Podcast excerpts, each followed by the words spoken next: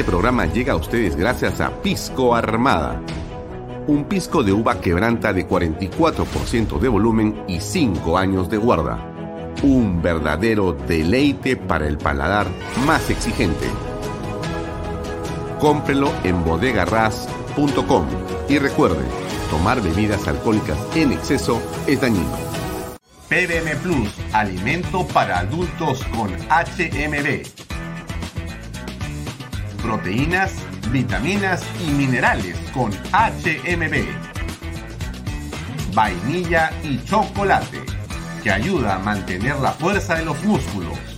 Visita pbmplus.pe y síguenos en Facebook como PBM Plus y en Instagram como arroba pbmplus.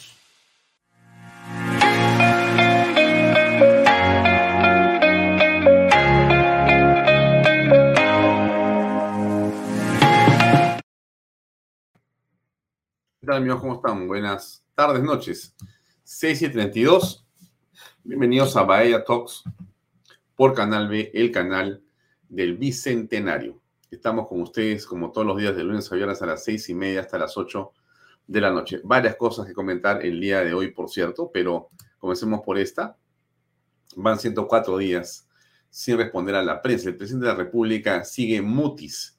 No quiere saber nada de hablarle a la prensa y huye porque obviamente las cosas no están bien en Palacio. Como usted sabe perfectamente, la encuesta que hoy publica CPI y que ha sido difundida parcialmente, pero que ahí le ponemos el cuadro principal, muestra al presidente de la República, la parte de arriba es el total Perú, el total Perú, con eh, una aprobación de apenas 20.7% y una desaprobación de 71.4%.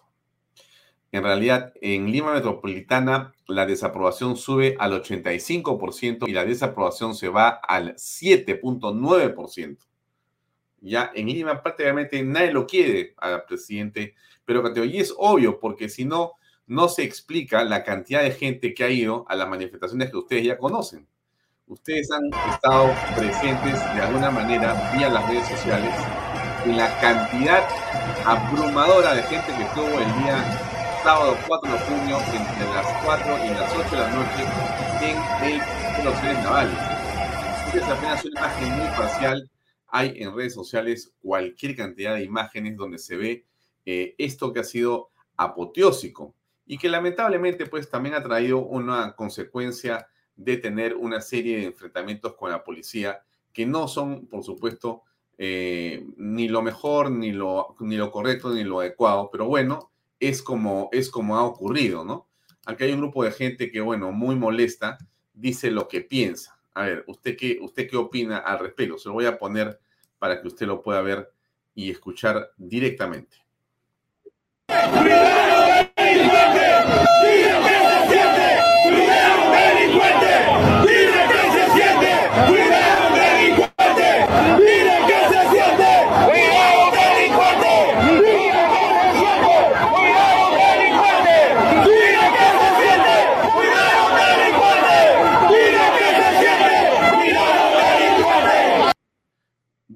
Que se siente cuidar a un delincuente, dice la gente, porque no podían pasar, ¿no? La gente quería pasar a la Plaza San Martín desde el Paseo de los Héroes Navales, pero como ahí habían un grupo de personas que se hacían llamar o parecían ser miembros de este eh, Perú Libre, bueno, a ellos se les concedió la oportunidad de no este, tener, digamos, la molestia de grupo antagónico, ¿no? Acá hay otra imagen de este enfrentamiento también.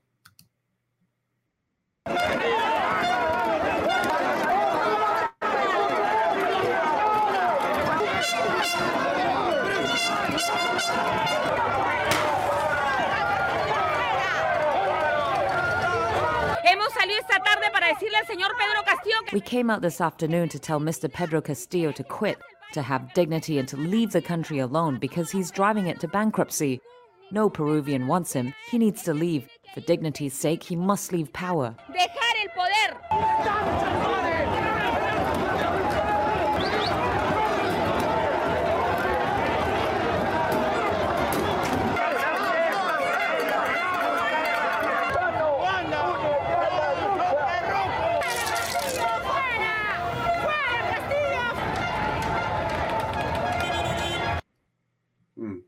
Bueno, eso es lo que veíamos en las imágenes que yo les he puesto acá, pero para básicamente eh, contextualizar, perdón, lo que ocurre con la gente en las calles de Lima.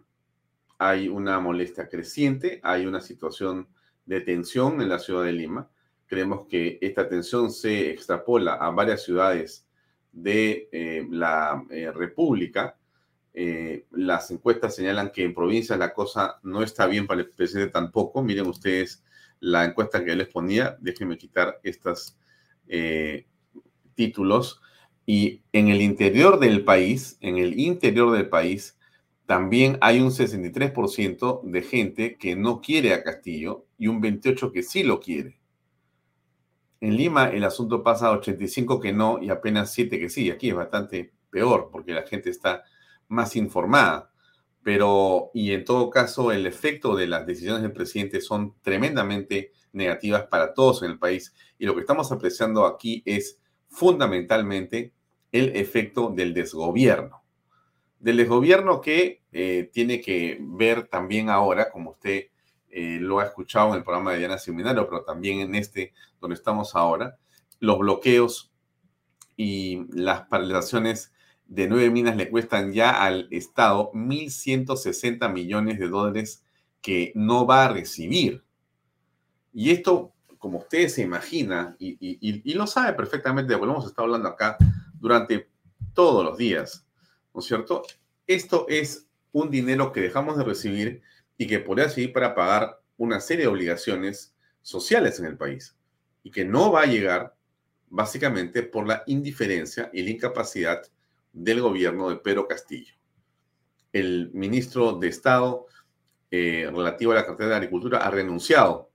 No ha estado ni una semana, creo, una semana y media. Ya van, ¿cuántos ministros en esa, en esa, en esa cartera? Creo que son cinco los que van.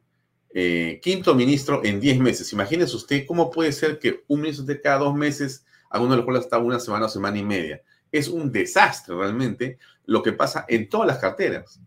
Este hombre, me refiero a Castillo, es un improvisado absoluto, pero es eh, un irresponsable también al mismo tiempo. Lo decimos con toda, este, digamos, franqueza. Eh, y el presidente más bien se esconde, pues, en decir que esto es un complot. Ahora, claro, como ellos están de capa caída, no han tenido mejor idea y la fortuna los ha acompañado porque les han publicado un audio a la presidenta del Congreso. Uno creo que fue el viernes o el sábado, otro ha sido el día de hoy, donde ella dice lo que todos pensamos. Y eso según el presidente y todos los ministros de Estado, es la prueba del complot, del complot para traerse abajo al gobierno. Miren ustedes si no son realmente de una, este, eh, no sé cómo llamarlo, ¿no? Eh, pero esta manera de plantear las cosas es absolutamente absurda, absurda, absurda, absurda. Entonces, eh, déjenme eh, ponerle la teoría de la conspiración a la que se refiere el gobierno en las palabras de Aníbal Torres. Político que existe, no ahora la incertidumbre política, pero sí tengo que decirles, observando nuestra realidad, lamentablemente existe un plan, todo evidencia que existe un plan político, mediático, eh, fiscal y judicial para desacreditar, para sacar al presidente elegido democráticamente en las elecciones. Ustedes verán que por cualquier hecho de terceros, sin ninguna comprobación, cualquier indicio de terceros, sin ninguna comprobación, inmediatamente no se quiere implicar al presidente. Ustedes saben que la responsabilidad penal es personal. La responsabilidad penal no se extiende ni siquiera a los familiares. Sin embargo, aquí todo apunta a este, culpar al presidente. Incluso cuando se nos cita a declarar como testigos, las preguntas no son para esclarecer los hechos, sino con el propósito de implicar ¿no? al, al testigo en hechos, en hechos absolutamente falsos.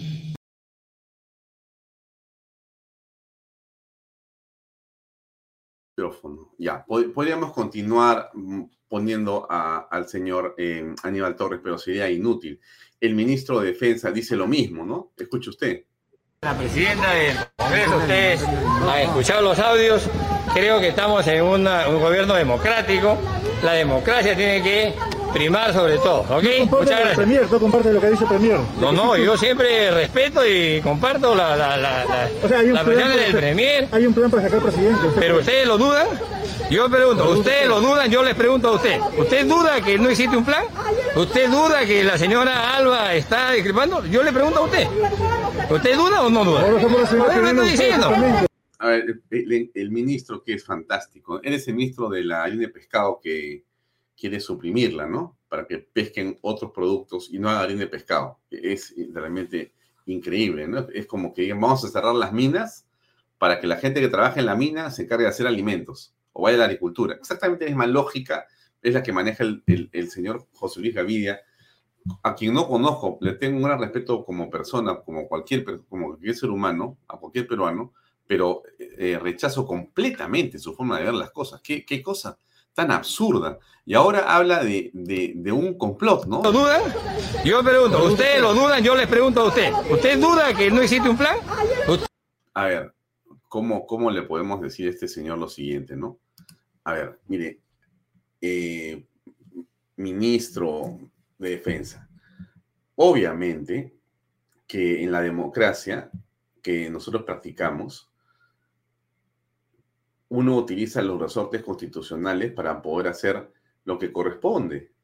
No sé la naturaleza del lado de la señora este, Mari Alba, qué cosa implica, pero es una este, conversación coloquial cuando uno habla por teléfono con un amigo, uno puede decir muchas cosas. O cuando uno habla con su esposa, habla con, otro colega, y perfecto. Pero lo que tiene valor, creo, sin duda, son las expresiones eh, oficiales. Pero, por otro lado, todo el mundo está haciendo planes para que salga Castillo. Todos los peruanos. Usted mira el 89% de desaprobación en Lima. Yo le pregunto, si usted se va a tomar una Coca-Cola en una bodega, le pregunta al bodeguero qué piensa, él le va a dar el plan para sacar a Castillo. Si usted toma un taxi, el taxista le va a decir cómo sacar a Castillo. Y todos quieren sacar a Castillo. Y la mitad quiere sacarlo con la Fuerza Armada. O sea que lo que dice la señora Alba, claro, es presidente del Congreso, lo dice en una conversación que no sé en qué contexto se ha producido, este, pero como fuera que sea, está editada, como fuera que sea.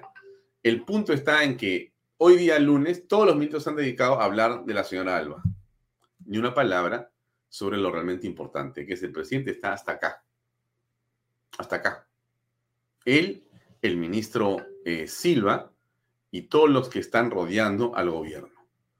De eso no dicen una palabra, de eso no sienten vergüenza. Eso no es una preocupación.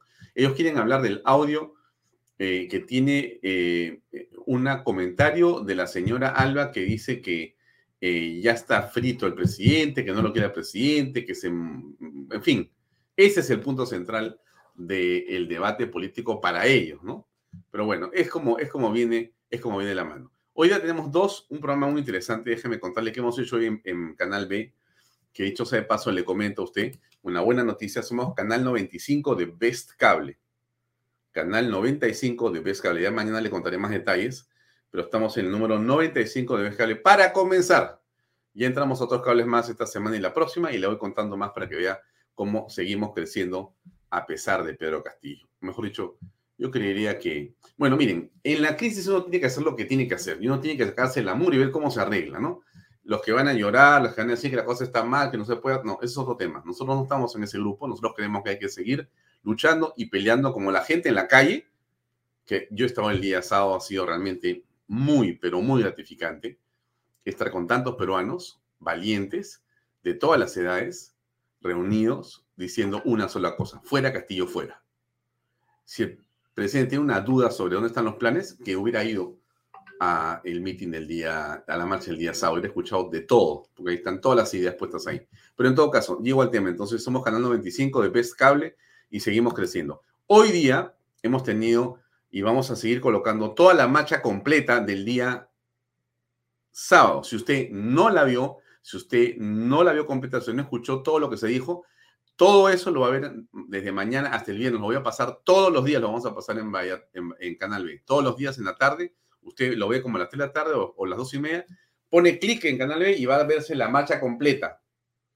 Para los que dudan, que dicen que hubo poca gente, que cómo es posible, que en una plaza, oye, me dan risa. En fin, ahí está. Un montón de gente, esa es la verdad. No digo la palabra que quisiera decir, porque me voy a extra, extra, eh, extralimitar.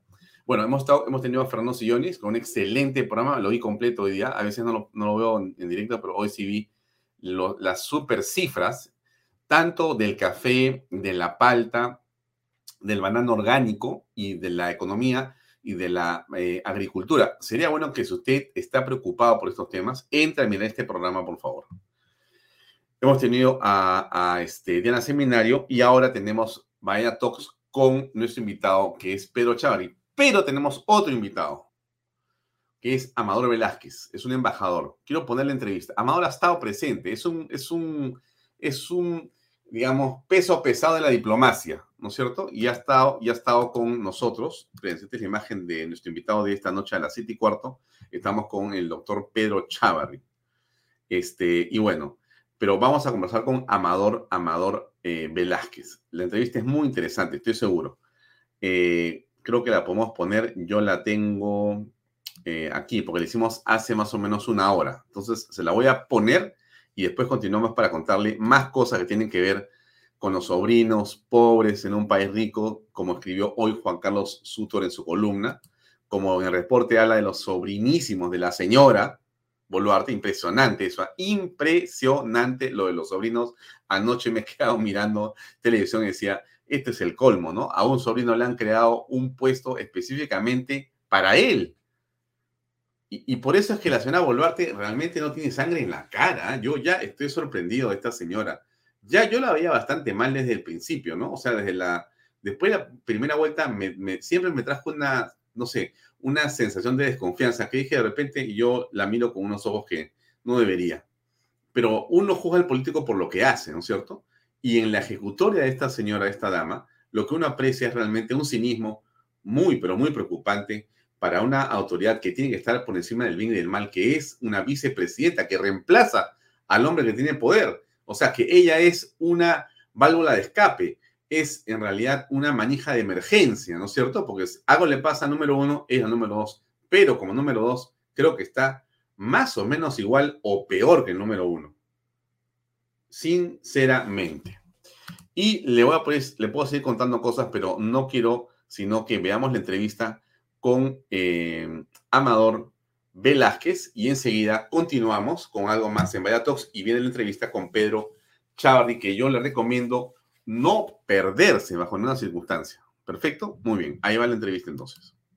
Invierta en terrenos en Paracas con los portales, ubicados a solo 25 minutos del aeropuerto de Pisco y ahora a muy poco tiempo de Lima por la nueva autopista. Por eso los terrenos aquí se revalorizan rápidamente. Regístrese y aproveche las ofertas online. PBM Plus, proteínas, vitaminas y minerales y ahora también con HMB, recuerde, vainilla y chocolate. No olvide que el ejercicio favorece su sistema inmune y que una buena alimentación es su mejor defensa. Compre PBM en boticas y farmacias a nivel nacional. Para más información, visite la web pbmplus.p y sígalos en Facebook y en Instagram. Pisco puro Armada, pisco de uva quebranta de 44% de volumen y 5 años de guarda. Un verdadero deleite para el paladar más exigente. Pisco puro Armada, cómprelo en bodegarras.com. Y no se olvide que tomar bebidas alcohólicas en exceso es dañino. Bien amigos, estamos ya conectados con Amador Velázquez. ¿Cómo estás, Amor? Muy buenas noches. Gracias por acompañarnos en Bahía Talks. Buenas noches, Alfonso. Mil gracias a ti por tu gentileza. Un honor estar en Bahía Talks.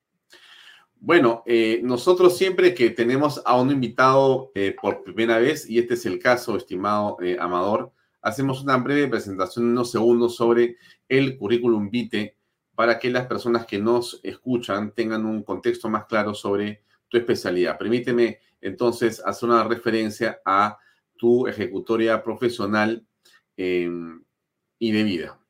Muy bien, amigos. Eh, estamos frente a un eh, docente en diplomacia constitucional y derecho internacional público, un diplomático de carrera. Pero déjenme darles un poco más de detalles de nuestro invitado. Él, eh, además, es magíster suman como un laude en relaciones internacionales, egresado con promedio sobresaliente del doctorado en educación en la decana de América, la Universidad Nacional Mayor de San Marcos. Expedito para sustentar tesis doctoral, docente universitario en el Perú y en el extranjero. Brevemente, solamente un pequeño brochazo de su currículum. Es distinguido como el mejor del curso en el diplomado del posgrado especialización en relaciones internacionales para diplomáticos de América Latina y del Caribe en Florencia, Italia. Autor del primer manual operativo para la promoción de exportaciones e inversiones para funcionarios diplomáticos y consulares Además, es experto en asuntos políticos diplomáticos, promoción económica, promoción cultural, asuntos migratorios y consulares y recursos humanos. Ha cumplido 10 misiones diplomáticas y consulares en todo el mundo. Además, ha sido embajador en Sudáfrica y en Guatemala. También ha sido el primer embajador del Perú en Kuwait. Es un exitoso cogestor del ingreso del Perú al APEC, Además, es presidente y decano en funciones del cuerpo diplomático acreditado en Guatemala, distinguido por el secretario general del Consejo Superior Universitario de Centroamérica y tiene una serie de reconocimientos nacionales e internacionales. Ha recibido la Gran Cruz de las Órdenes del Mérito de Ecuador, Guatemala y del Servicio Diplomático del Perú, así como la medalla de honor al mérito de la Asociación de Funcionarios del Servicio Diplomático del Perú. Bien, él es nuestro invitado para conversar unos minutos. Amador, además de todo lo que haces y conoces, eh, te has dado un tiempo para participar en esta movilización de la ciudadanía en los últimos meses, pero sobre todo has estado presente en la del el sábado último, sábado 4 de junio. ¿Qué es lo que has visto tú? ¿Qué es lo bueno y qué es lo malo que has encontrado en la misma? Gracias, Alfonso. Mil gracias por tu presentación.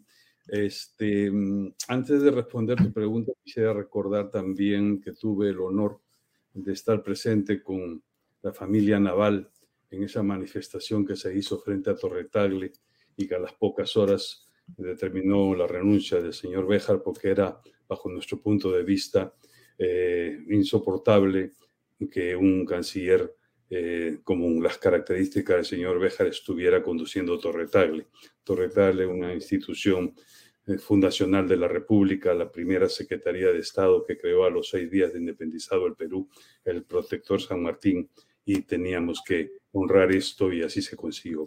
Efectivamente, el sábado estuve presente en nuestra manifestación, fuimos caminando desde el campo de Marte hasta el Paseo de los Héroes Navales y cuando queríamos seguir hacia la Plaza San Martín, soportamos una increíble discriminación abusiva y realmente eh, impensada por parte de la Policía Nacional del Perú. Entendemos que ellos cumplen órdenes, pero jamás podíamos pensar que las órdenes iban a estar sesgadas, iban a estar enfocadas de manera discriminatoria, para unos sí y para otros no y esto realmente es lo que marcó, marcó la impotencia de todos los demócratas que nos hicimos presente para de manera pacífica manifestar y la reacción no fue pacífica. Hubo gases lacrimógenos, hubo palos, hubo empujones y no fueron motivados porque estuve presente, pasé de, por diferentes arterias porque nuestras fuerzas eh, del orden de la Policía Nacional del Perú fueran, fueron ubicadas como corcho de botella en cada uno de los accesos de la, del paseo de los héroes navales hacia la Plaza San Martín. En algún momento eh, pude de manera individual tomar otra vía y logré entrar y ver cómo en la Plaza San Martín todo era muy tranquilo, con protección también de la Policía Nacional del Perú. E inclusive escuché voces que me hicieron identificar la proveniencia de estos elementos, pocos pero presentes, que para mí fue una clara evidencia de infiltración de elementos extraños en este grupo que eran los grupos afines al gobierno.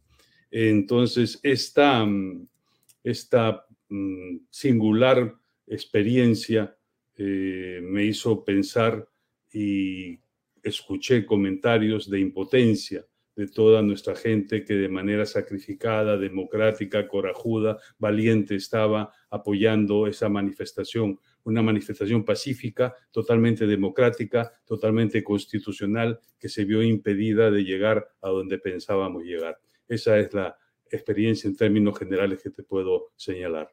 Mm. Ahora bien, eh, pero también has apreciado un entusiasmo y también has apreciado seguramente una enorme cantidad de, digamos, eh, diversas eh, tipos de ciudadanos que estaban presentes. Los que yo vi en la plaza, en, en, la avenida Peruanidad, eran delegaciones, identifiqué Cajamarca, San Juan de Lurigancho, vi algo en San Borja, vi algo de San Isidro, y en fin, había una mezcla de jóvenes y mayores. Eh, en el lado que tú estuviste, ¿también se apreció eso? Sí, se apreció eso. Lambayeque, si mal no recuerdo, había una delegación de Lambayeque, pero así como aprecié eso, esa multitudinaria presencia, también debemos ser objetivos en el análisis porque tenemos que eh, hacer una, una evaluación crítica para mejorar, para reforzar nuestra, nuestra presencia. También para mí fue la primera experiencia en que vi hasta dos eh, estrados distintos. Creo que eso no ayuda. Pero además de eso, que bueno, podemos entenderlo como el afán de, de mayor presencia, de mayor demostración de civismo, de patriotismo. También algo terrible, en el centro del paseo hasta dos eh, grupos culturales, entre comillas, eh, muy bien ataviados con trajes folclóricos, bailando en música folclórica de nuestro país y como que con ellos no existía la manifestación.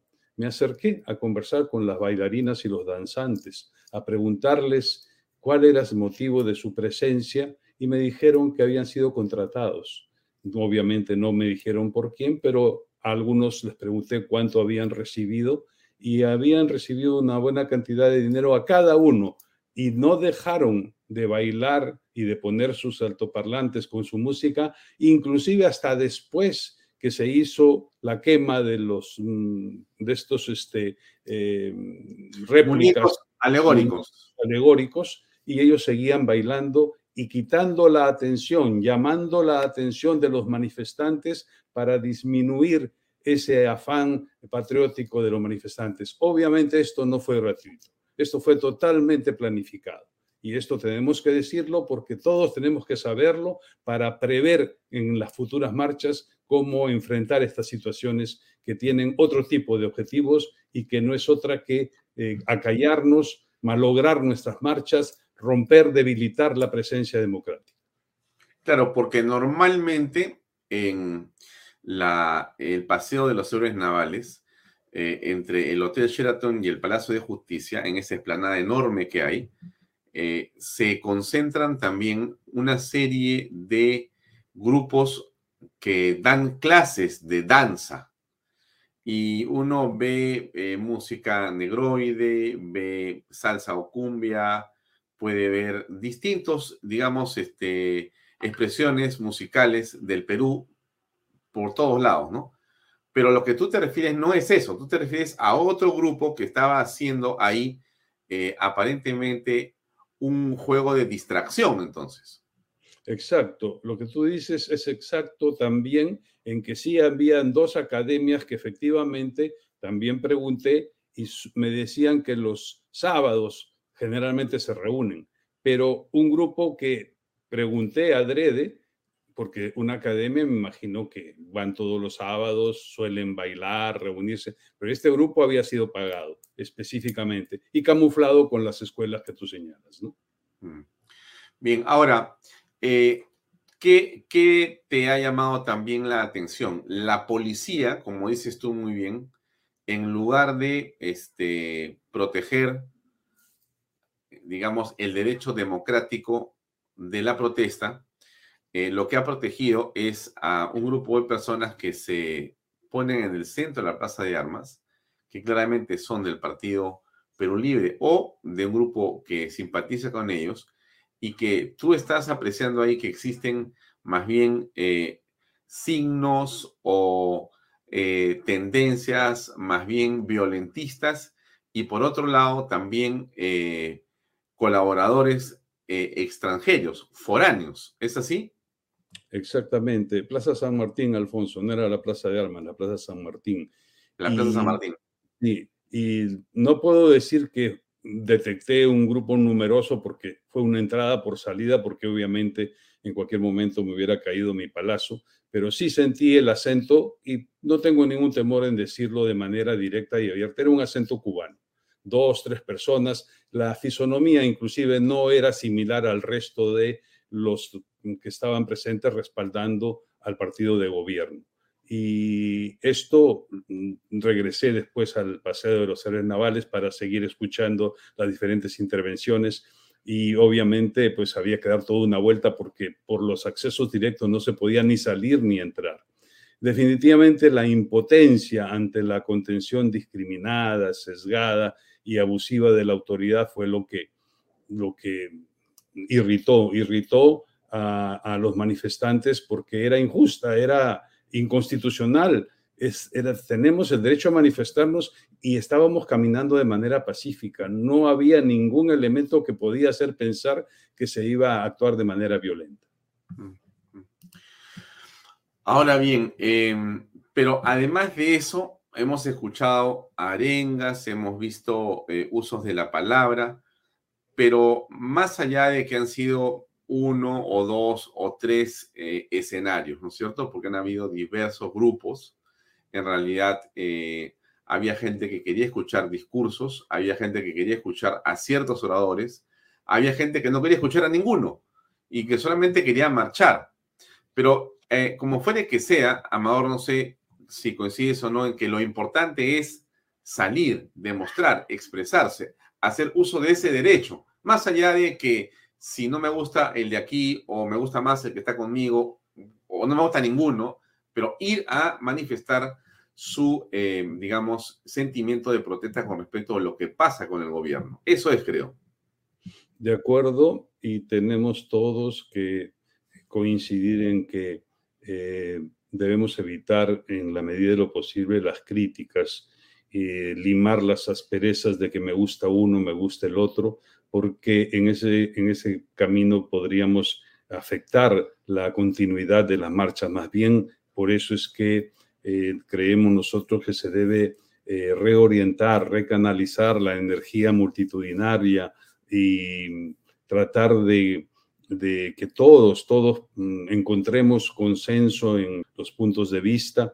No se va a poder jamás eh, vetar a nadie, no se debe vetar a nadie, todos deben participar, pero también es importante que todos los que están en el lado de la crítica aporten ideas. ¿Por qué también no escucharlos a ellos? ¿Por qué no crear una lluvia de ideas de todas estas experiencias que se han vivido, de las marchas que ya son numerosas? Puede haber un grupo que tenga ideas interesantes, alternativas que reorienten la estrategia, que brinden nuevas tácticas, que permitan eh, llevar esta lluvia de ideas a un, a un planteamiento que se lleve a los actuales organizadores para que con el objetivo de mejorar nuestra participación e incrementarla, tú sabes que hay un estudio de la BBC que dice que cuando en una protesta participe el 3% de la población, el gobierno cae.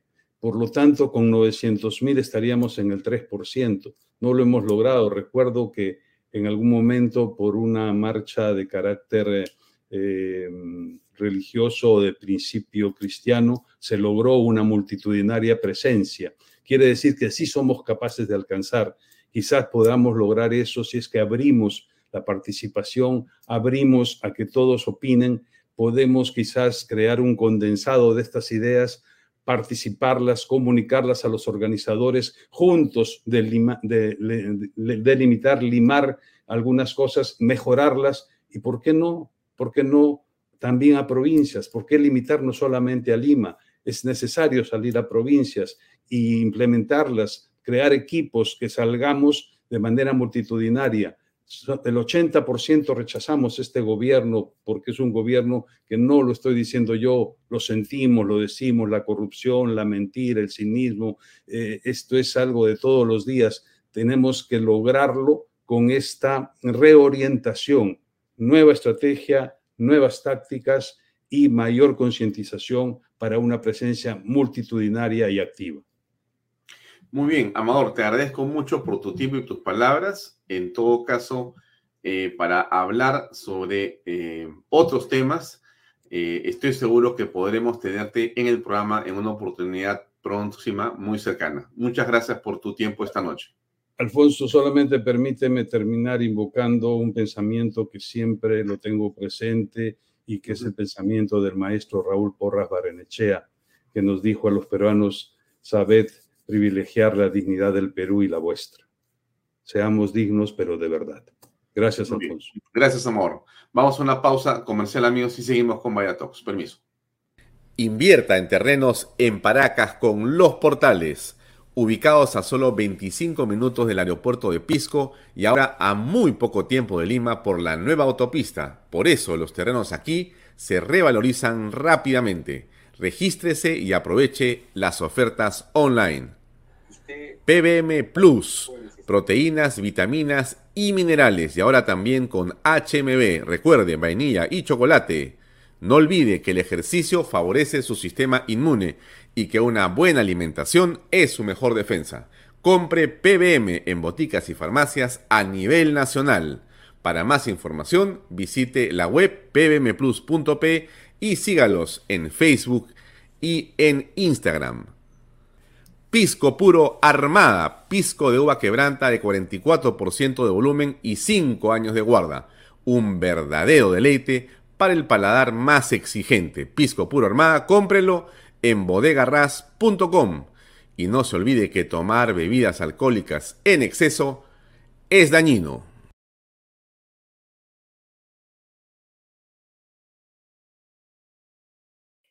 Micrófono, por favor. Continuamos con el programa, son las 7 y 8 minutos. Esta es la noticia del día domingo, ¿no es cierto?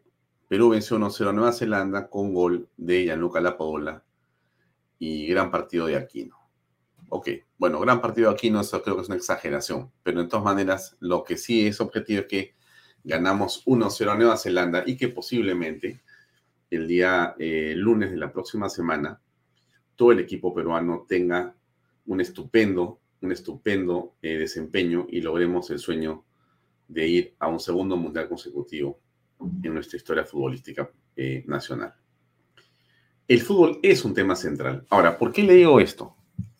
Porque Oblitas, o sea, Juan Carlos Oblitas, eh, el puntero izquierdo de la selección, el seleccionador, digamos, de la selección peruana también, director técnico, etcétera, dio una entrevista bastante extensa el día sábado en la revista Somos, ¿correcto? Del comercio, ¿no? Una entrevista donde le toma muchas fotografías familiares, está con sus hijos, con su esposa, cuando está con el Cholo Sotil, está cuando entrenaba con la selección peruana, está con Gareca, ¿no? Muchas cosas interesantes desde el punto de vista deportivo. Pero hay un, una respuesta que es la que es importante que usted conozca, que es esta. Le preguntan, porque hay un asunto del fútbol y la política, y usted se, acuerda en las eliminatorias lo que pasó cuando los eh, eh, seleccionados peruanos decidieron salir en una serie de videos a manifestar su posición política. En realidad, decían que votaban por la democracia, por la libertad. Creo que en ningún caso votaban por un partido político. sino hablan básicamente de votar por la democracia, como muchos peruanos hicimos, y que era lo obvio lo que queríamos implicar. Y entonces él le pregunta al ¿qué fue lo que pasó, no? Porque él dice, ha pasado cosas extrañas. Bueno, y él dice lo siguiente, se lo voy a leer. Ese. La misma mañana del partido de eliminatorias contra Colombia, partido central, la fiscalía les envió citaciones a los jugadores que publicaron videos en sus redes sociales apoyando a una opción política. La fiscalía le mandó citaciones a los que apoyaron a una facción política. Querían que fueran a explicar si les habían pagado o no. Eso sí, perturbó a los afectados y al grupo. ¿Cómo nos mandan esto justo hoy? Yo cómo voy a cobrar por decir lo que pienso, me dijo uno de los muchachos. Hubo peruanos que llegaron a decir que gritarían los goles de Colombia y nos ganaron 3 a 0. Miren ustedes, miren ustedes, la fiscalía toma partido contra el país porque estos señores futbolistas, en uso de la libertad que tenemos usted yo y cualquier peruano, había dicho lo que pensaba con respecto a la democracia. Y la fiscalía, al servicio no sé de quién, usted sabrá, más bien los presiona, los conmina o los asusta y los molesta, sin duda, ¿no es cierto?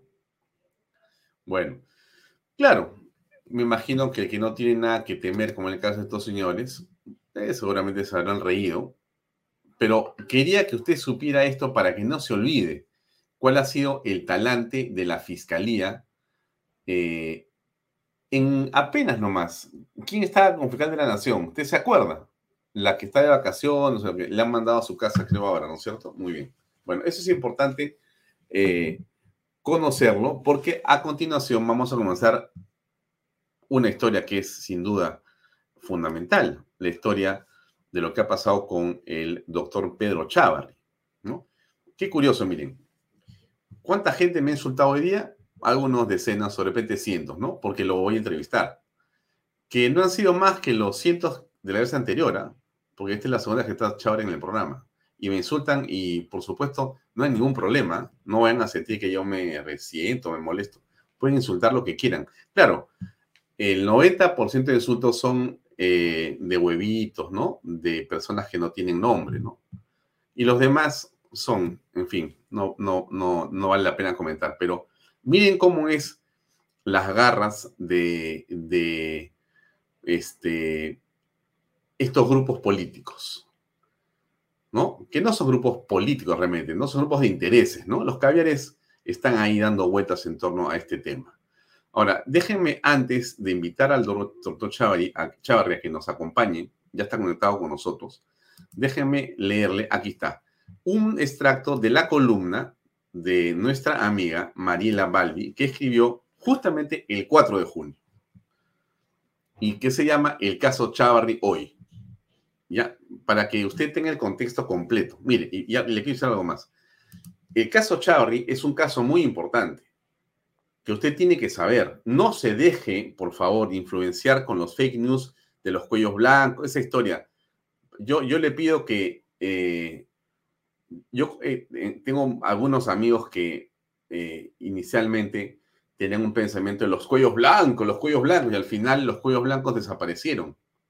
Un bluff puesto sobre los medios, mermelerazos, con periodistas mermeleros, ya sabe usted quiénes son, para inflar algo, básicamente para destruir a una persona que tenía el interés de investigar seriamente al presidente de la República los intereses de los medios eran tremendos. Usted los conoce perfectamente.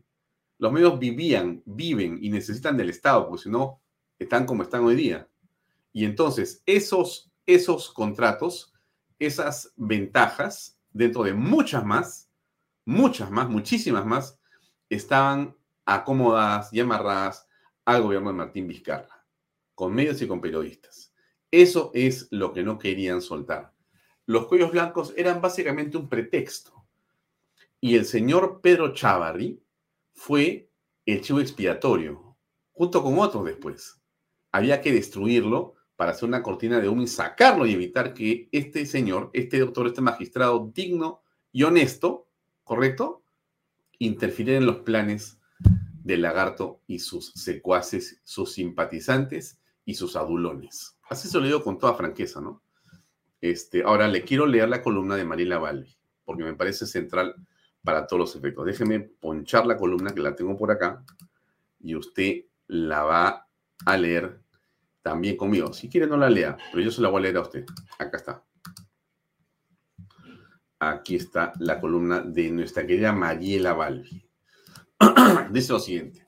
El 20 de julio del 2018, Pedro Chavarri juramentó como fiscal de la Nación. Previamente, las ONG, digamos, Caviares, Transparencia y L Poética, hicieron una intensa campaña mediática para que este magistrado no asumiera el cargo, pese a que fue un acuerdo de la Junta de Fiscales Superiores. Días antes de que Chavarri entrara en funciones, el líder le soltó audios de los cuellos blancos relativos a la corrupción judicial. La prensa se ensañó con él. Los embarraron vinculando, lo embarraron, perdón, vinculándolo con esa mafia. Los fiscales Pablo Sánchez y Zoraida Ábalos se prestaron a este juego sucio y bien fraguado, aunque votaron por Chavarri para el más alto cargo. Pero el crimen y la maldad no necesariamente triunfan. Hoy el caso de Cuellos Blancos es humo puro. Pablo Sánchez lo tiene encarpetado, lleno de telarañas. Es tan delicuescente que la parcialidad, la parcializada Junta Nacional de Justicia, JNJ, no lo tomó en cuenta para destituir a Chávarri injustamente. Sus audiencias fueron una caricatura del derecho. El ex fiscal de la Nación acudió recientemente al Parlamento por una acusación constitucional. El Congreso, disuelto por el golpe de Estado de Vizcarra, archivó dicha denuncia. El Parlamento, conducido por Manuel Merino, tuvo a 10 niños de Acción Popular que relanzaron ilegalmente la acusación archivada, la misma que se ha visto hace tres días, pero no lograron inhabilitarlo por 10 años, como pretendían la izquierda caviar los niños los oficialistas y otros congresistas de alquiler. El día, al día de hoy se observa claramente que continúan las redes de corrupción y malas artes que enlodaron a Chávarri.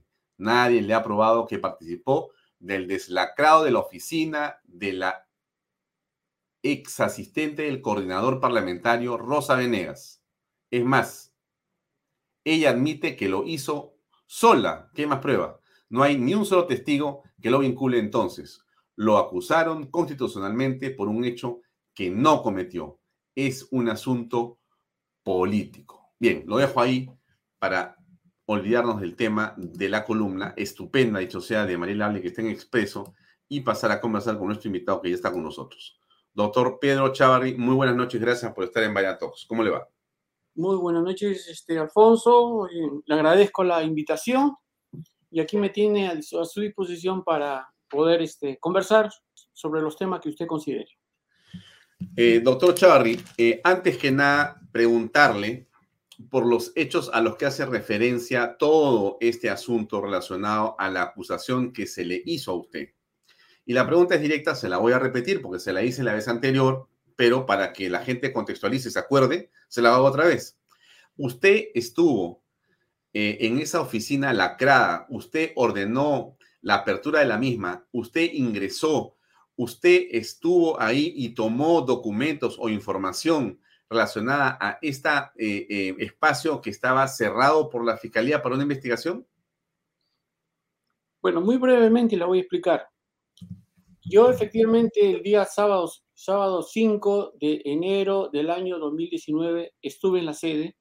Como era normal, que los fiscales de la Nación trabajamos sábados y domingos. ¿Y por qué estuve allí?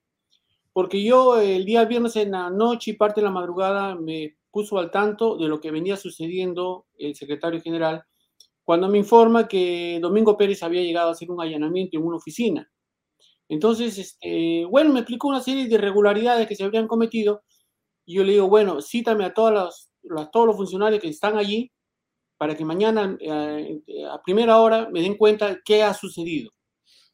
Entonces, eh, dice, doctor, pero mediodía, pero estamos ya de madrugada y necesitan este, un poquito de descansar. Entonces, al mediodía, yo quiero, necesito saber qué ha pasado.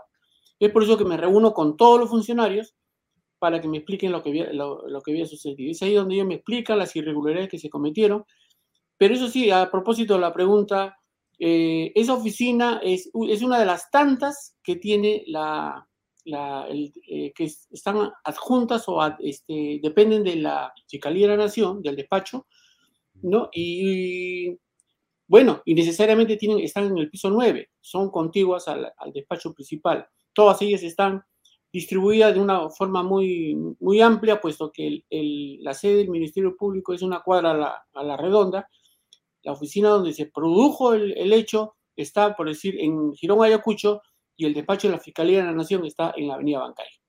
Entonces, también este, respondiéndole brevemente, eh, yo no estuve en esa oficina, ni antes ni después, nunca ingresé a esa oficina porque son muchas y el fiscal de la Nación pues no se da tiempo para estar ingresando a todas las oficinas para saber qué cosa, cómo desarrollan su trabajo.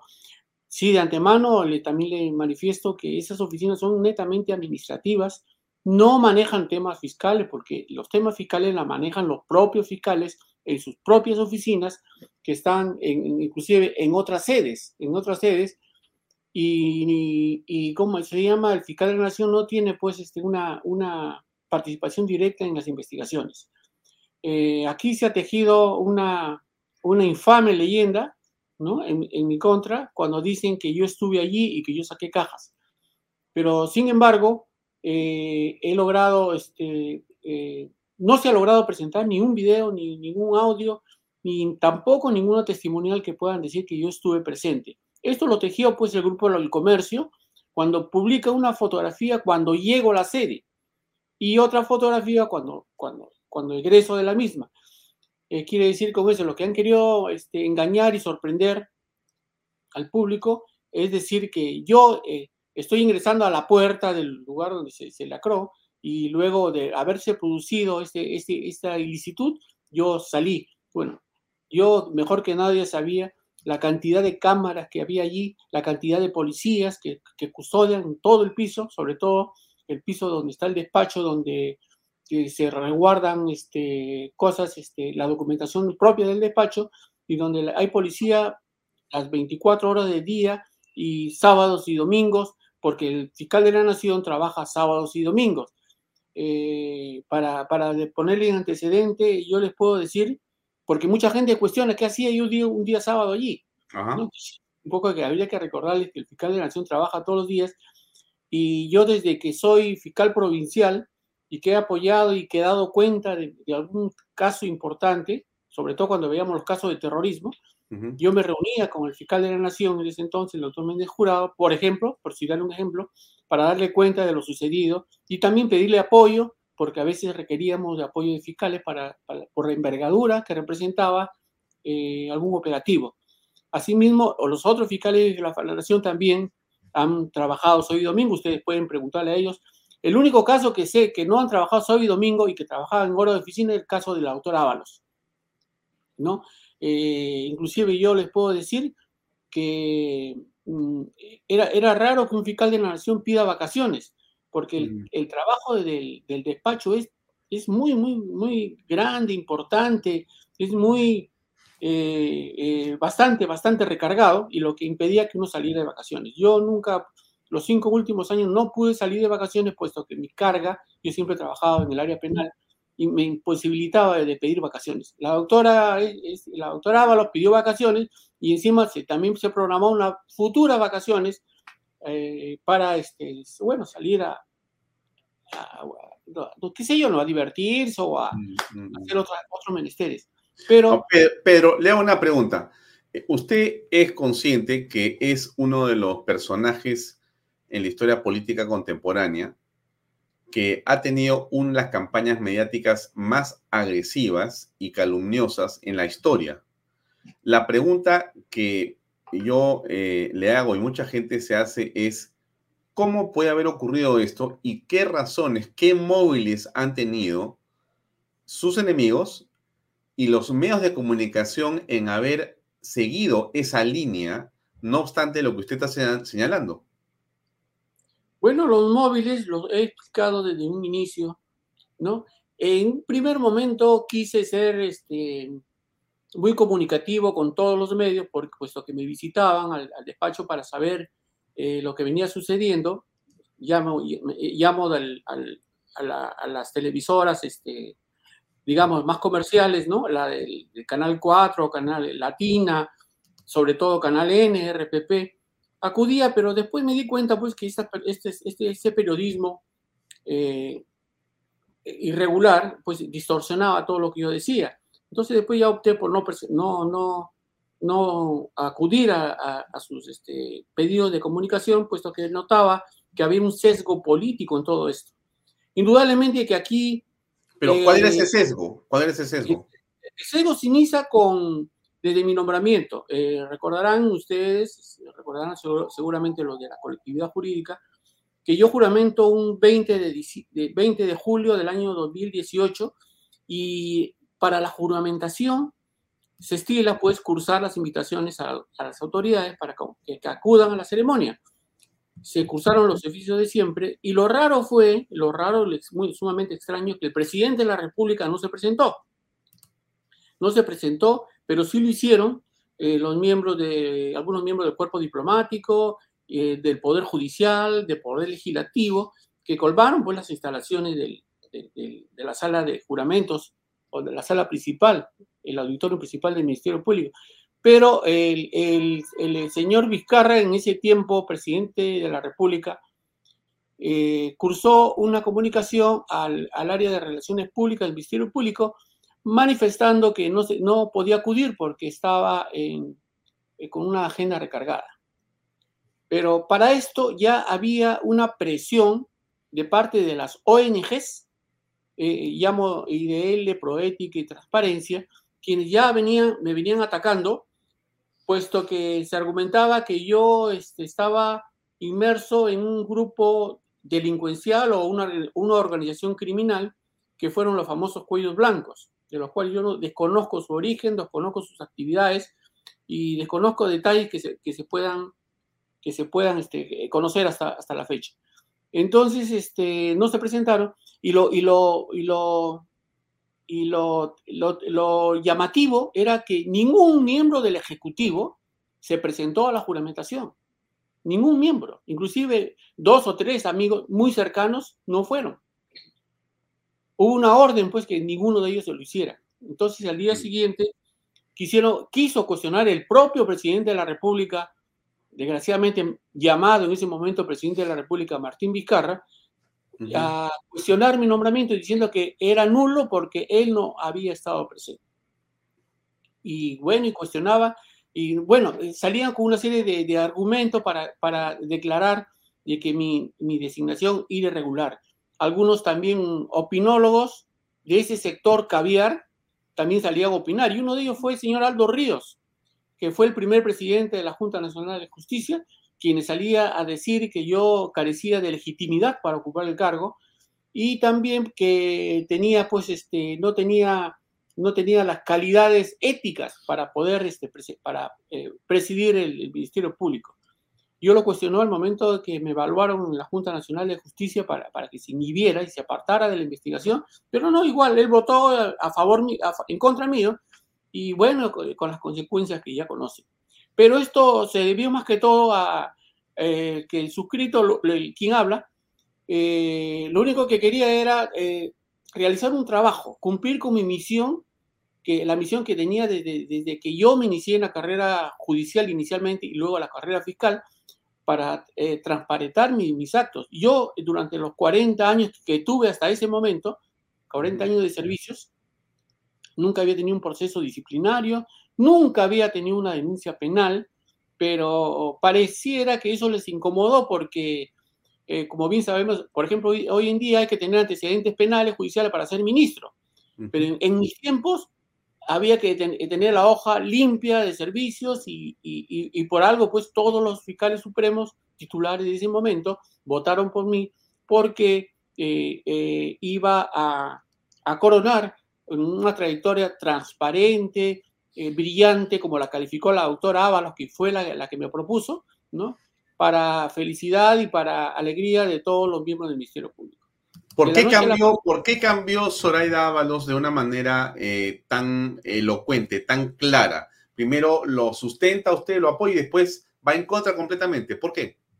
Ella me propuso, es la palabra, ella me propuso y los demás este, aceptaron la, la, propuesta, ¿no?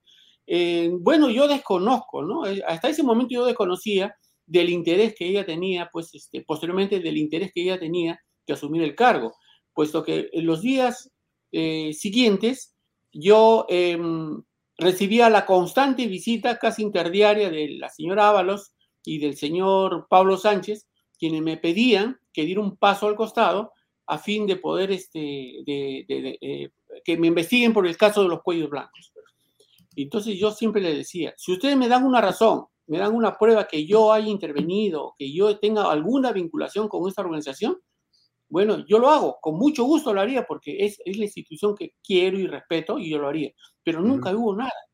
Mi tranquilidad emocional, moral, mi estabilidad, eh, mi responsabilidad me decía, ¿por qué vas a, vas a presentar este, por qué vas a dar un paso al costado? Y fue así que duré seis meses, pero durante esos seis meses, bueno, los, los, los, las imputaciones, las, las, injurias periodísticas sobre todo, de los medios del Grupo Comercio y estos, estos medios de, este, televisivos y radiales, pues constantemente me criticaban y me injuriaban con una serie de calificativos que lógicamente no lo merecía.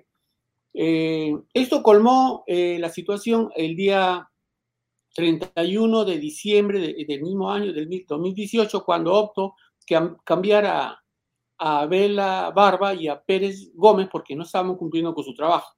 Y no es porque, ni siquiera porque me habían faltado el respeto cuando decían que yo no debería estar en el cargo, sino que era porque, y a ustedes les consta, ¿no? A la gente que razona, a la gente pensante que, que quiere al país, que quiere a nuestra patria, Recordarán ustedes que estos dos, estos dos personajes quienes siempre se negaban a dar cuenta de sus actividades a la Junta de Fiscales Supremos, eh, concurrían a Canal N, concurrían a Cuarto Poder a dar sus charlas de fin de semana, a, inclusive a, conectarte, a conectarse desde Brasil, ¿no? Eh, de las actividades reservadas que había en el caso Lavajato, ¿no? Para contar lo que venía sucediendo en esas investigaciones. Y digo sesgadas también, porque nunca hablaron de los brasileños, nunca hablaron del grupo del, Club de los Constructores, pero siempre hablaban de la, de la, señora K, de, Alan García, del, ¿cómo se llama? Del, del, jinete, del, del, refiriéndose a Nava, eh, decía el, el, Chalán, ¿no? Y todo refiriéndose siempre al partido aprista y al, y al partido, y el partido de Fuerza Popular. ¿Usted, cree, doctor Chavarri, que eh, el tema de los cuellos blancos fue utilizado, fue eh, magnificado para destruir objetivos políticos como Keiko Fujimori, Alan García, y para proteger la corrupción que estaba, digamos, y que era conocida, manejada por el presidente Martín Vizcarra, y usted era un blanco incomodísimo para ese fin?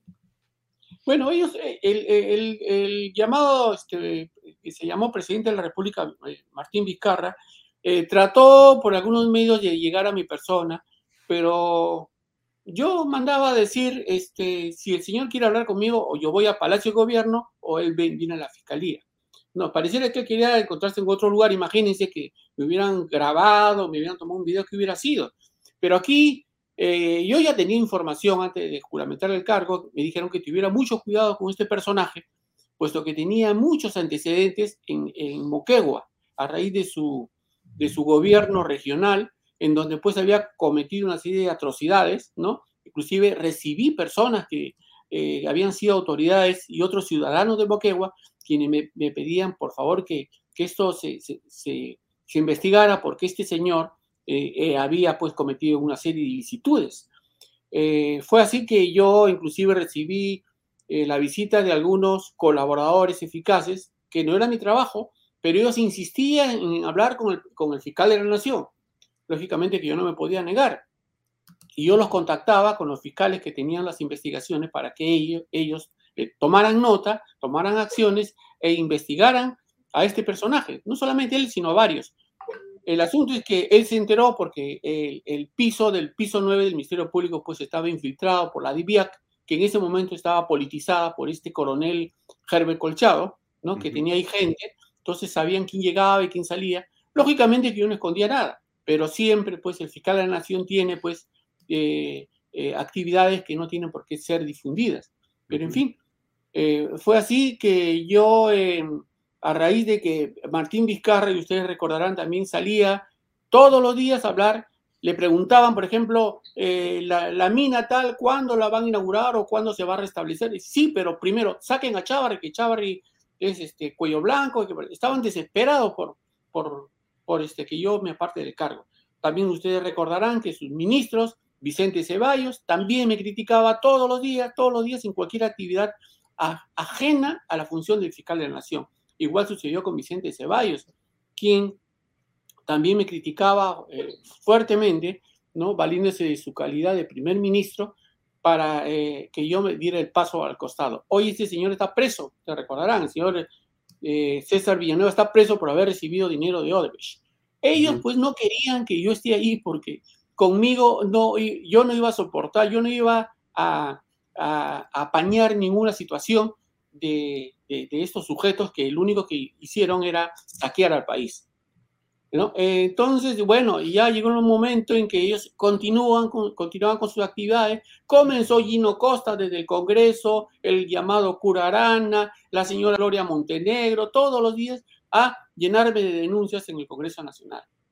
Eh, fueron 37 denuncias que me hicieron por cualquier cosa, ¿no? Y que lógicamente... ¿Y qué, interés, ¿Y qué interés podían tener ellos? ¿Por qué es que el señor Gino Costa, eh, la señora Montenegro, eh, señora Arana, que, ¿por, qué, ¿por qué tenían que fijar sobre Pedro Chávez y su puntería?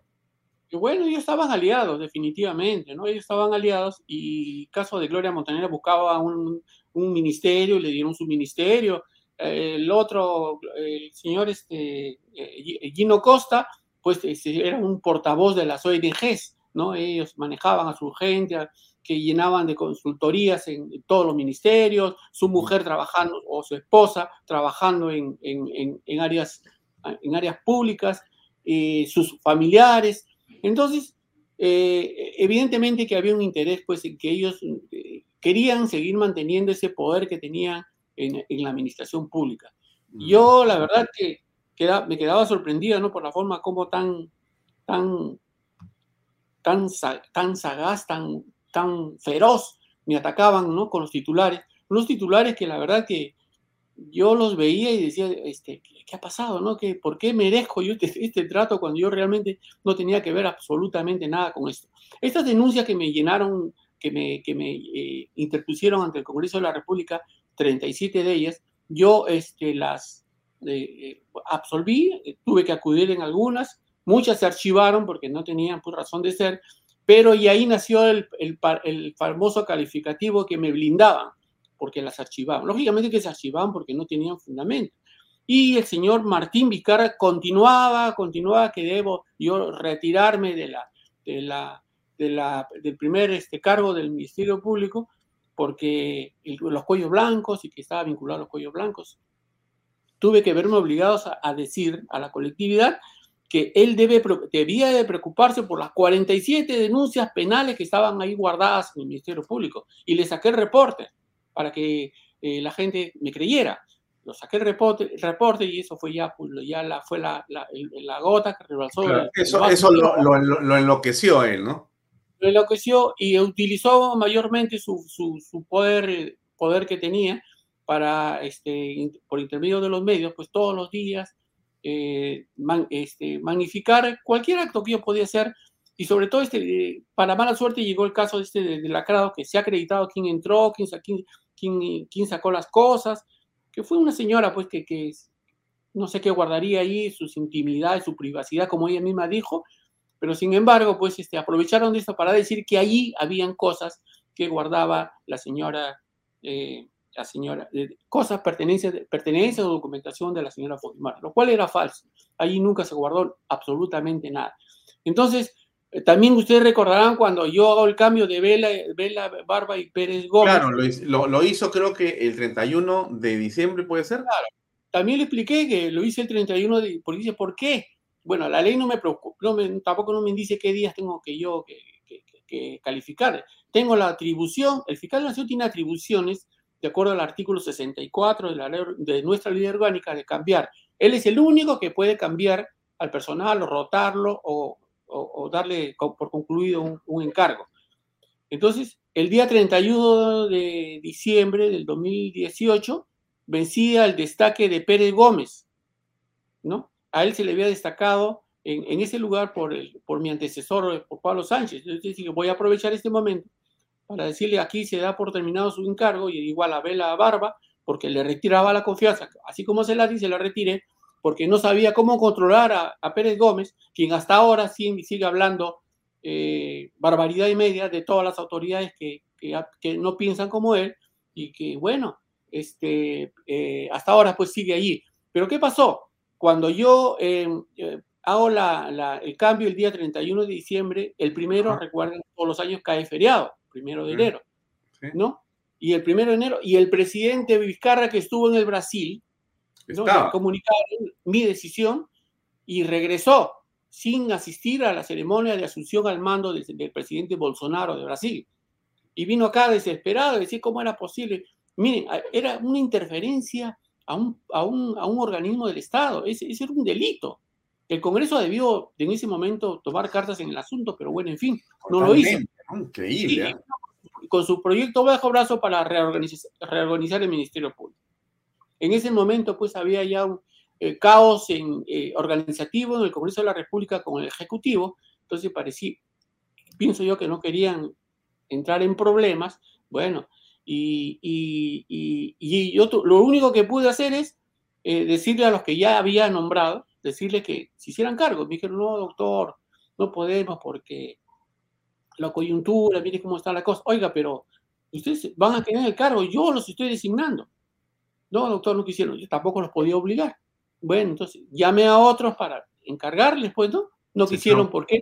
Porque eh, entraron en pánico, porque dijeron, que porque Vizcarra, ustedes recordarán, adquirió a tener un, un poder fuera de lo normal. Este señor entraba a todo sitio, en todo sitio criticaba, cuestionaba, hacía cambios. Entonces, eh, ya me vio obligado a dejar sin efecto la, el cambio, el, dejar sin efecto el cambio de, Pérez, de Vela, Vela Barba y Pérez Gómez para que continuaran el cargo, porque también el, car- el caso no podía estancarse.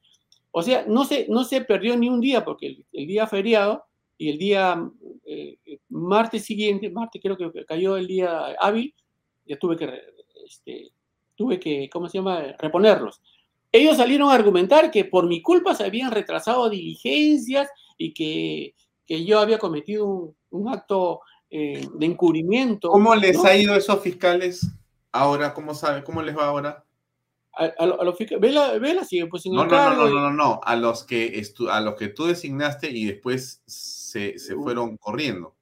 Esos señores siguen, siguen su- no sé más de ellos, ¿no? Pero ahí veo uno que sale a dar clases de, el que fue, eh, el que iba a ser reemplazo de Vela, el señor este, eh, Fran Almanza, fiscal superior, sale a dar clases de, autonomía, sale a dar clases de, del despacho fiscal, eh, clases de, pro- del, del proceso penal.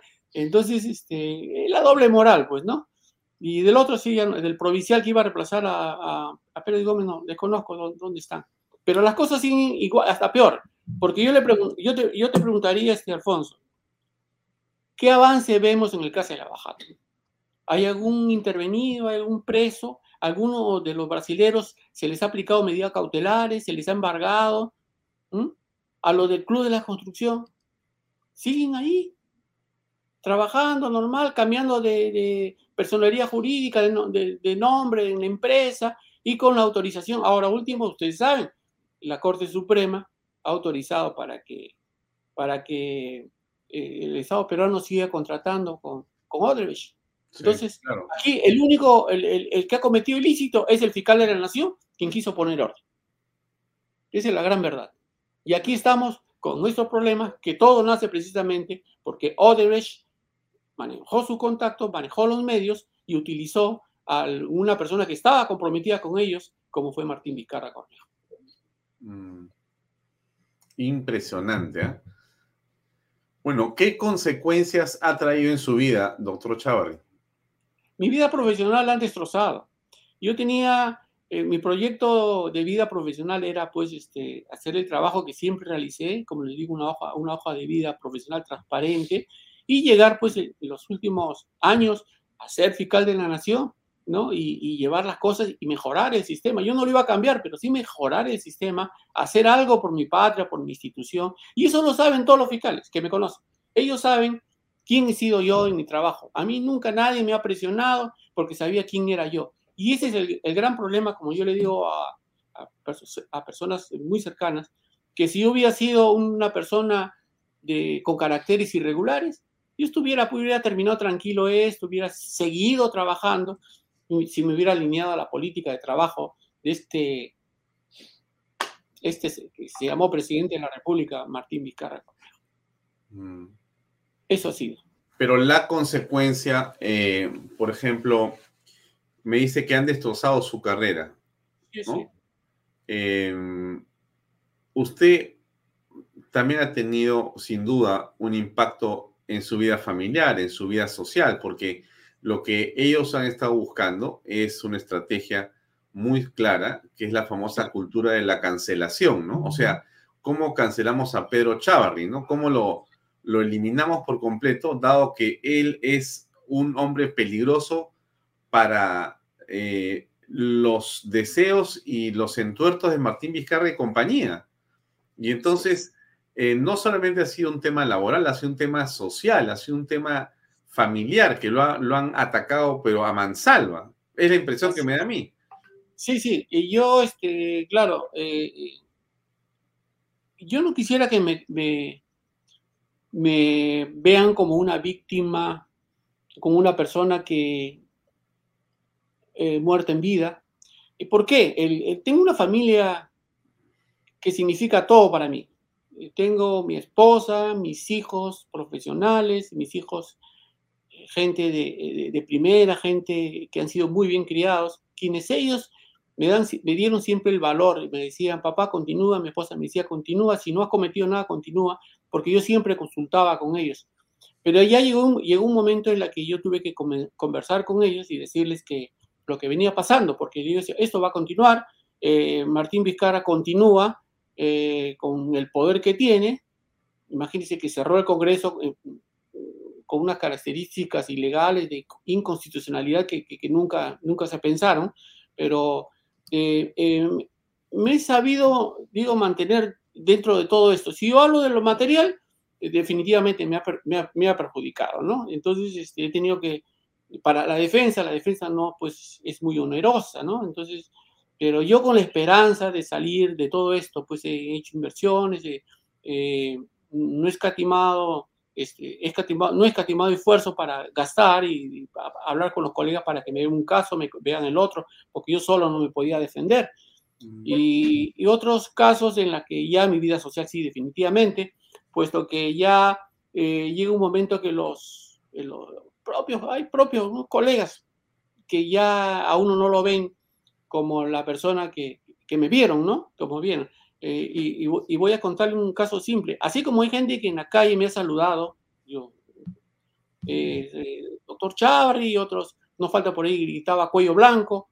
me iba a la iglesia, por suerte ahí pues me conocían, pues yo siempre asisto con mi esposa a la, a la iglesia, me decían que siga adelante, por aquí, bueno, otras, este, otras palabras que me, que me respaldaban, pero también algo simple que me iba al banco, pues y, y la gente volteaba y me miraba, pero no faltaba una, una persona malcriada que se acercaba a decir, este, eh, me decirme cuello blanco, ¿no? Entonces yo decía, este, bueno, bueno, yo eh, ponerme a discutir con ellos porque es cuello blanco, tendría que decirle pues, que me digan, que me digan qué cosa he hecho, ¿no? Ellos dicen cuello blanco porque lo vieron en una primera, primera plana de un diario, estos, estos que se prestaron al juego, o si no también en la televisión, ¿no? Porque imagínese, este, Alfonso, que ir, eh, yo vivo aquí en La Molina, eh, ir por la Ferrero y esos avisos luminosos que hay, decían, Chávarri Cuello Blanco, eh, este, se reunió con Camayo, eh, buscando pues este, una, eh, distorsionar y, y, sorprender y engañar al público, ¿no? Poniendo mi rostro, ¿no?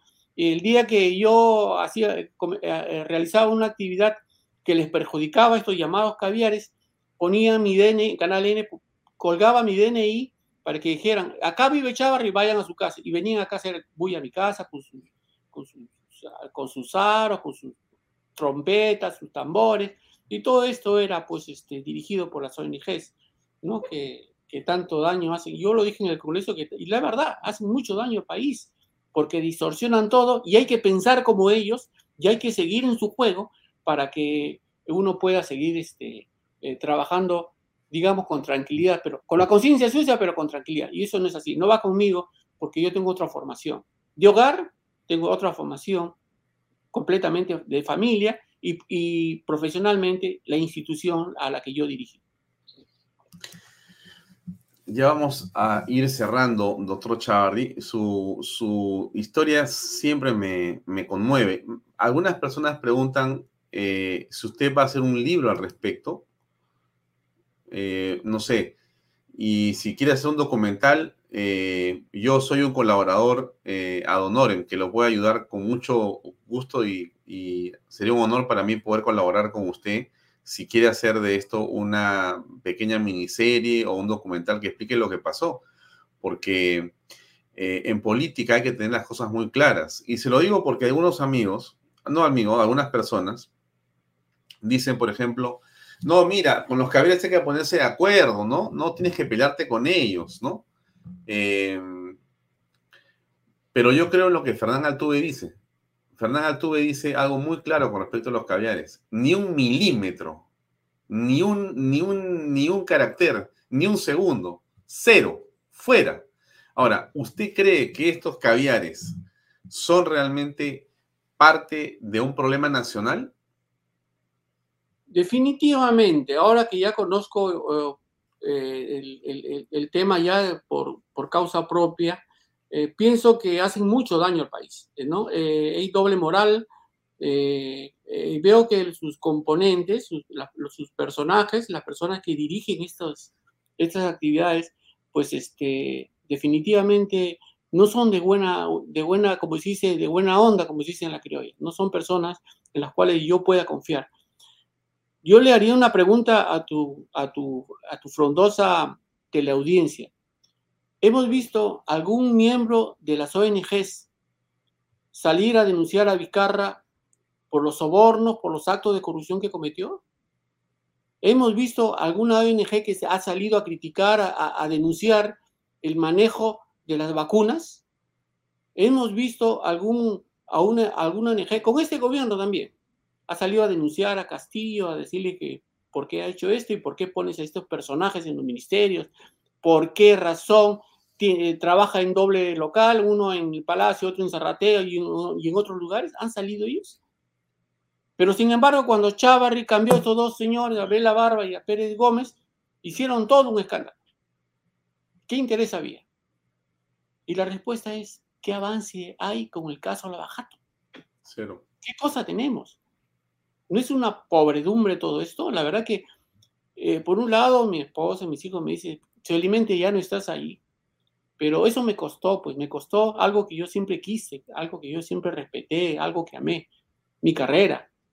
El ejemplo que le di a mi familia, a mi esposa, a mis hijos, a las personas que dependían de mí laboralmente, que ahora me llaman, ahora me llaman, me dicen, este, Gonzalo, otro me dice, doctor, mire, esto, es como, esto está de cabeza, acá no se puede hablar, todo el mundo está asustado. Y eso no debe ser el Ministerio Público. El Ministerio Público como, como nexo entre el, Estado y la, y, la, y la, sociedad debe ser un, verdadero nexo para unir, para, para, para, para trabajar por, por, la legalidad, por los principios sociales, morales. Hay que ser un trabajo, eh, de una gestión eh, no solamente legal, sino social, como lo hacía yo cuando era presidente de Junta el presidente de Junta Fiscales Superiores, me iba a los lugares recónditos, los más pobres, llevando un médico legista para que les ponga la vacuna a los niños, para que, que... Y no lo saben los fiscales. Yo soy un fiscal que, que, me, que me ensució los zapatos y con mucho orgullo lo digo. Ese día yo, el día que yo hacía algo por alguna criatura eh, desvalida, carente de medios económicos, con mis fiscales nos íbamos, ese día yo dormía feliz. Entonces, eh, yo duermo tranquilo, también lo dije en el Congreso y siempre lo digo en todo lugar, duermo tranquilo, vivo con mi conciencia, eh, con la, con la conciencia que, que, que, que, me da a, a, hacer notar que he hecho las cosas bien. Eh, eh, no soy un hipócrita, no soy un mentiroso, no soy una persona que, que dice lo contrario a lo que ha hecho. Yo sí una persona honesta. De repente me he equivocado en algo, no sé, somos seres humanos, pero en el fondo yo soy una persona que siempre dio su vida por el Ministerio Público y si no también este, que lo digan pues las personas del, del GEIN con los cuales trabajé yo muy, mucho tiempo cuando fui provincial. Yo he trabajado en el GEIN saliendo de madrugada escondidas, ¿no? Eh, con, la, con, el, con, el, beso de mi esposa, de mis hijos, ve con Dios y regresa bien y cuídate. Íbamos a hacer los operativos en plena, en plena actividad terrorista que tanto daño han hecho al país, pero de repente eso también le molestó.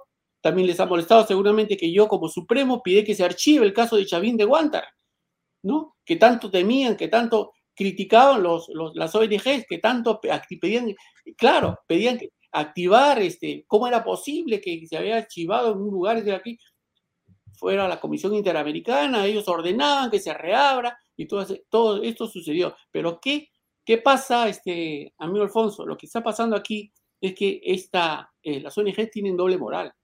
Yo creo que aquí falta un grupo de congresistas que diga que se investiguen las actividades que vienen desarrollando ellos, porque aquí se manejan muchos millones de, de dólares.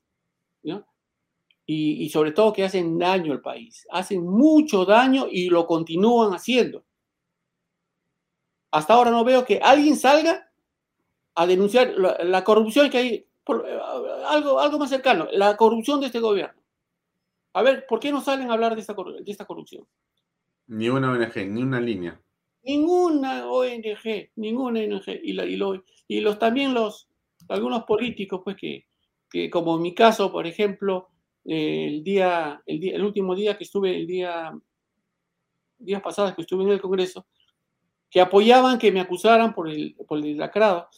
El grupo de Acción Popular, ¿y por qué apoyaban que me denuncien penalmente? Porque como esto viene de otro, de otro Congreso, decían, pero es que el, mi grupo fue el que activó, que pidió que se reabra el caso. Entonces, por esa razón, hay que, eh, tenemos que mantenernos en esa posición porque eh, eh, somos de acción popular. Y no puede ser, pues. Lo que se tiene que investigar es la, hacer justicia eh, con elementos de prueba. Yo no tengo ninguna prueba, por ejemplo, en este caso. Yo no sé por qué ha pasado. ¿Por qué ha pasado al Poder Judicial?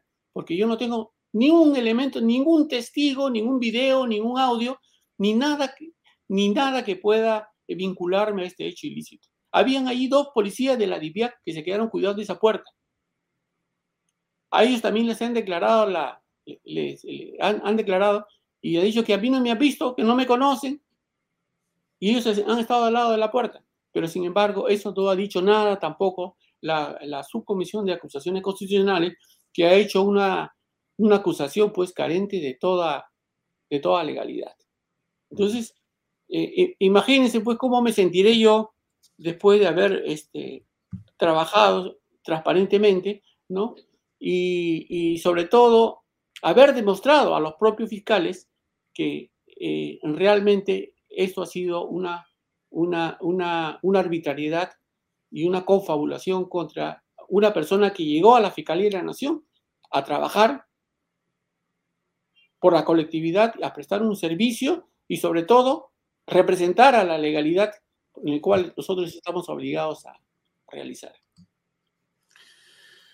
Bien, don Pedro, eh, tenemos que terminar. Yo creo que los comentarios de la gente eh, me hacen necesario cualquier comentario adicional de conclusión sobre este tema, porque hay un respaldo eh, casi unánime a lo que usted ha venido diciendo esta noche. Así que yo eh, me auno a ese, a ese coro de, de personas que han visto este programa. Le deseo lo mejor y también de mi lado tiene mi total colaboración para cualquier emprendimiento que usted quiera llevar a cabo en función de poder reconstruir esta historia, porque es indispensable contar la verdad de lo ocurrido, para saber realmente las entrañas de este increíble monstruo que es el caviaraje y las fuerzas ocultas que muchos peruanos no conocemos. Hay historias que han sido contadas, hay mentes que han sido contaminadas con esas historias falsas y hay reputaciones que hay que realmente levantar. Una es la suya. Le deseo un eh, éxito muy grande, doctor Chávez, y estoy a su disposición siempre. Y le, le, le, agradezco, este, Alfonso, y le tomo la palabra.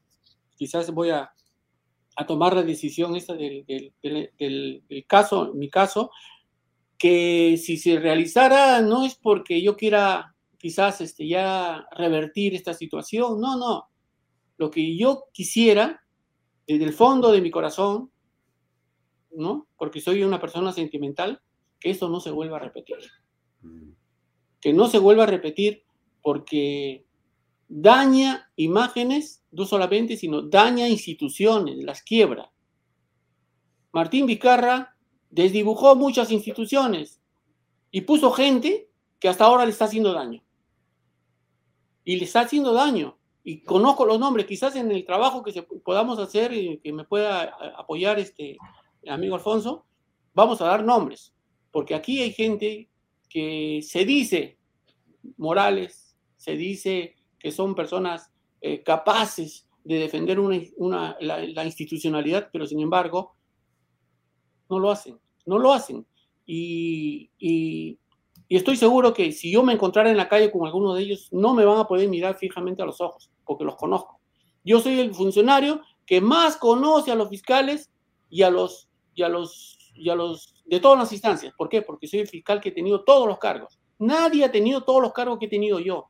Yo he sido desde fiscal provincial titular, he sido secretario general de la, de, la, Fiscalía de la Nación, he sido fiscal superior, he sido adjunto supremo, he sido presidente de la Academia de la Magistratura, ahí donde conocí Nostroza, ¿no? Y dicen que, que, que, que mi, mi, hermanito, claro, tengo que hablar con él porque era miembro del directorio.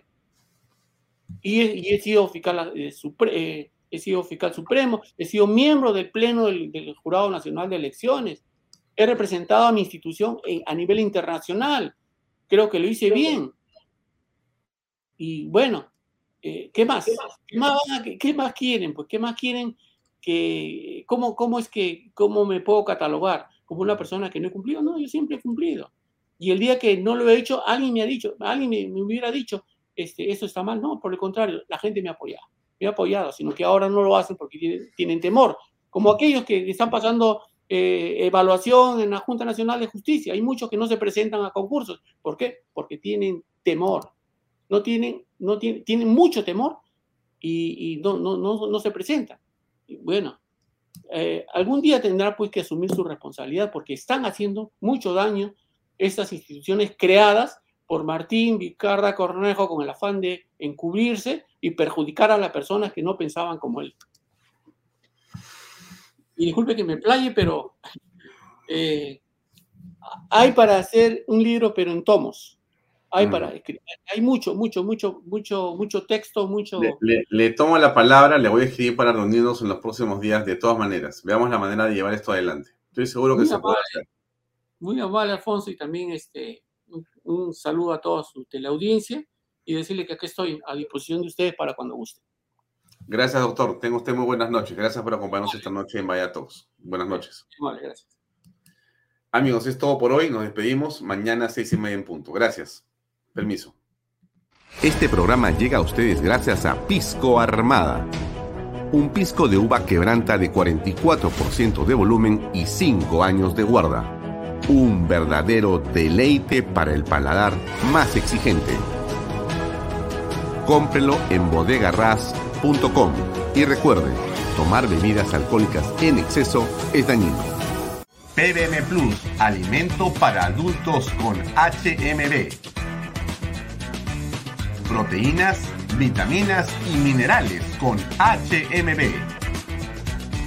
Vainilla y chocolate, que ayuda a mantener la fuerza de los músculos Visita pbmplus.pe y síguenos en Facebook como pbmplus y en Instagram como arroba pbmplus.